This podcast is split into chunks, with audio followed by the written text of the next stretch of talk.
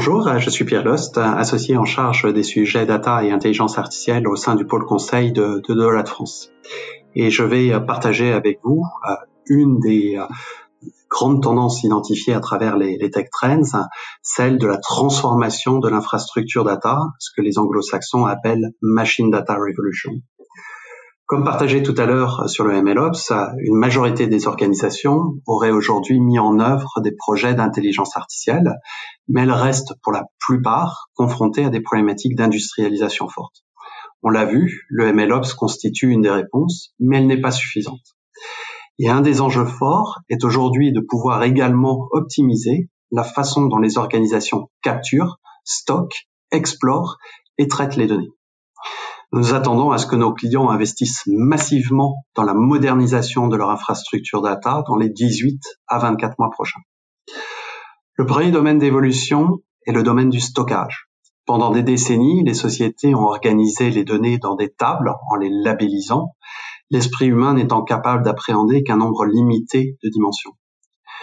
Jusque-là, c'était essentiellement les données traditionnelles de l'entreprise, et notamment les données structurées qui étaient stockées et utilisés.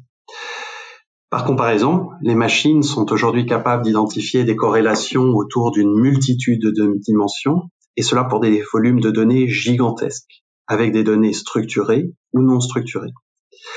La capacité à traiter plus que les données traditionnelles, ces données non structurées, ces données générées par des machines, et cela avec un coût maîtrisé, incite aujourd'hui les entreprises à capturer toutes les données possibles.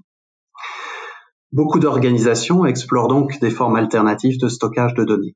C'est par exemple les bases de données dans le cloud qui permettent d'agréger avec des coûts maîtrisés des données de sources extrêmement diverses. C'est l'exemple des feature stores, ces référentiels spécialement conçus pour permettre de stocker et d'accéder à des caractéristiques afin de les nommer, de les organiser et de les réutiliser. C'est également les bases de données optimisées pour les données horodatées, ce qu'on appelle en, anglais les time series data. Ce sont encore les bases de données graphes qui permettent d'explorer des relations et des interconnexions entre les données.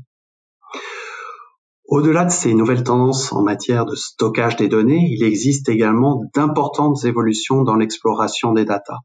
Au fur et à mesure que l'on capture plus de données, il y a un enjeu de plus en plus fort à connaître et connecter des données fragmentées. Nous voyons de plus en plus l'émergence de solutions fondées sur des algorithmes d'intelligence artificielle pour réexplorer ces données et faciliter les activités de data stewardship. Ces solutions permettent de classifier les données, de visualiser les corrélations entre ces données et d'améliorer leur qualité. Troisième et dernier domaine d'évolution de l'infrastructure data, c'est celui du traitement des données en temps réel.